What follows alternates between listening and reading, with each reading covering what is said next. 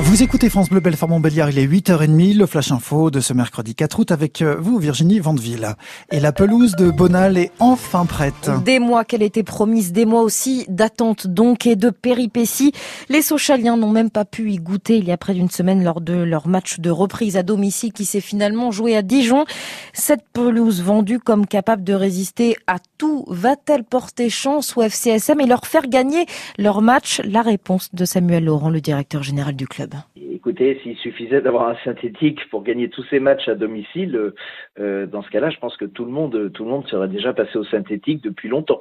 Alors c'est bien évidemment pas aussi mécanique que ça, mais euh, clairement ça va donner des conditions de jeu qui seront meilleures. On a vu qu'on était paradoxalement au, terme de l'année, on a, fini deuxième meilleur club à l'extérieur et, et, on a fini, je me souviens plus, parmi les derniers vraiment, mais vraiment les derniers sur les matchs à domicile. Je pense que clairement la pelouse jouait beaucoup parce qu'on la connaissait parce que les joueurs la connaissaient et que donc ils, savaient qu'il fallait se, freiner un petit peu pour éviter les blessures, euh, parce que la pelouse était devenue euh, un véritable champ de patates. Donc, euh, donc clairement, il y avait cette espèce de, de, blocage inconscient chez les joueurs qu'il y aura plus cette année. Donc gagner tous les matchs, j'en sais rien, mais on ne gagnera plus, oui, j'espère. Et cette pelouse va pouvoir être testée par les joueurs d'ici la semaine prochaine.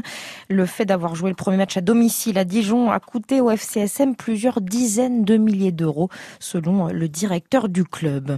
Sur le front du Covid. La pression hospitalière est perceptible un peu partout en France. La Corse vient de déclencher d'ailleurs son plan blanc. Ça ne devrait pas tarder non plus en région PACA, indique l'Agence régionale de santé. La Guadeloupe, elle, se reconfine dès ce soir et pour au moins trois semaines pour tenter d'endiguer l'épidémie. Là-bas, le taux d'incidence dépasse largement le seuil d'alerte fixé à 50 cas pour 100 000 habitants. Il est de, tenez-vous, 800 cas. On est loin encore de ce niveau de dégradation en Bourgogne-Franche-Comté, même s'il a triplé en trois semaines. Le Doubs et le territoire de Belfort sont les plus touchés. On y revient en chiffres hein, sur francebleu.fr. Les premiers de cordée du Covid, les soignants, sont bien remontés à cinq jours maintenant de la promulgation presque certaine hein, du projet de loi sanitaire qui leur impose l'obligation vaccinale. Et ça ne passe pas. Un préavis de grève est lancé d'ailleurs ce matin par la CFDT à l'hôpital Nord-Franche-Comté. Un préavis de grève illimité. Ils seront rejoints dès demain par la CGT et la CNI. Une adhésion couplée demain également d'une manifestation devant les locaux de l'établissement de santé.